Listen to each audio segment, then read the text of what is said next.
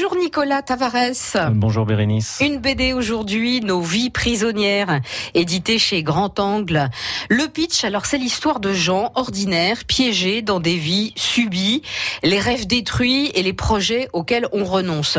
Ça paraît pas folichon. Hein ah non, dit comme ça, ça fait peur. Hein. C'est le pitch officiel de la BD et je pense qu'ils ont été un petit peu durs parce qu'en fait, c'est vrai que les passer les 20 premières pages, on se dit, là, on est parti dans une dépression totale. C'est pas gay. Et en fait, pas très gai. Et en fait, euh, ça va pas être joyeux, joyeux, mais en fait, c'est une, euh, une sorte de résurrection pour euh, les différents personnages. C'est une drôle d'histoire. Racontez le début. Alors, il y aura des, des flashbacks. Ça, il faut le lire pour bien comprendre. Mais euh, le, le, pitch, c'est un homme, un médecin en pleine déprime, au bord du burn-out, qui part en vacances au bord de la mer pour souffler un petit peu.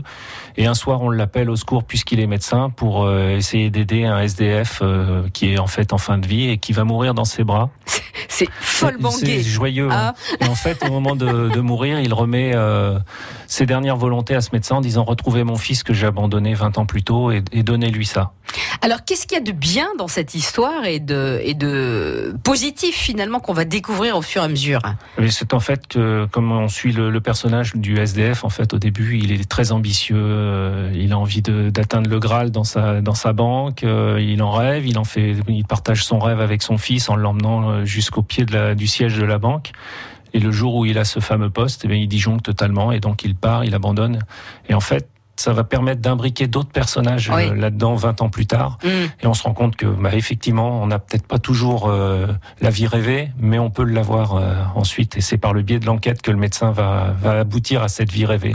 Formidable. Alors, cet auteur, parlez-nous un petit peu de l'auteur. Alors, Parnot, euh, le scénariste, c'est sa première adaptation BD. Euh, il a travaillé euh, sur pas mal de choses avant. il nous propose un roman choral auquel le dessin de Philippe Castaza s'adapte parfaitement bien.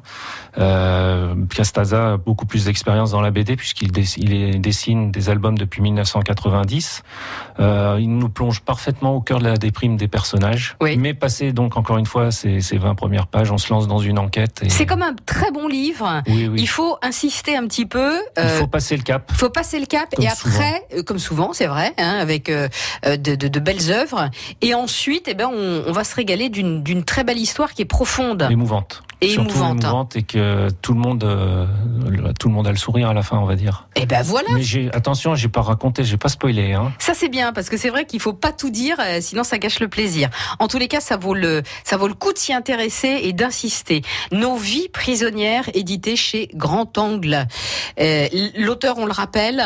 Alors c'est Parnot et Philippe Castaza au dessin. Merci beaucoup Nicolas Tavares merci Bérénice. France Bleu Berry.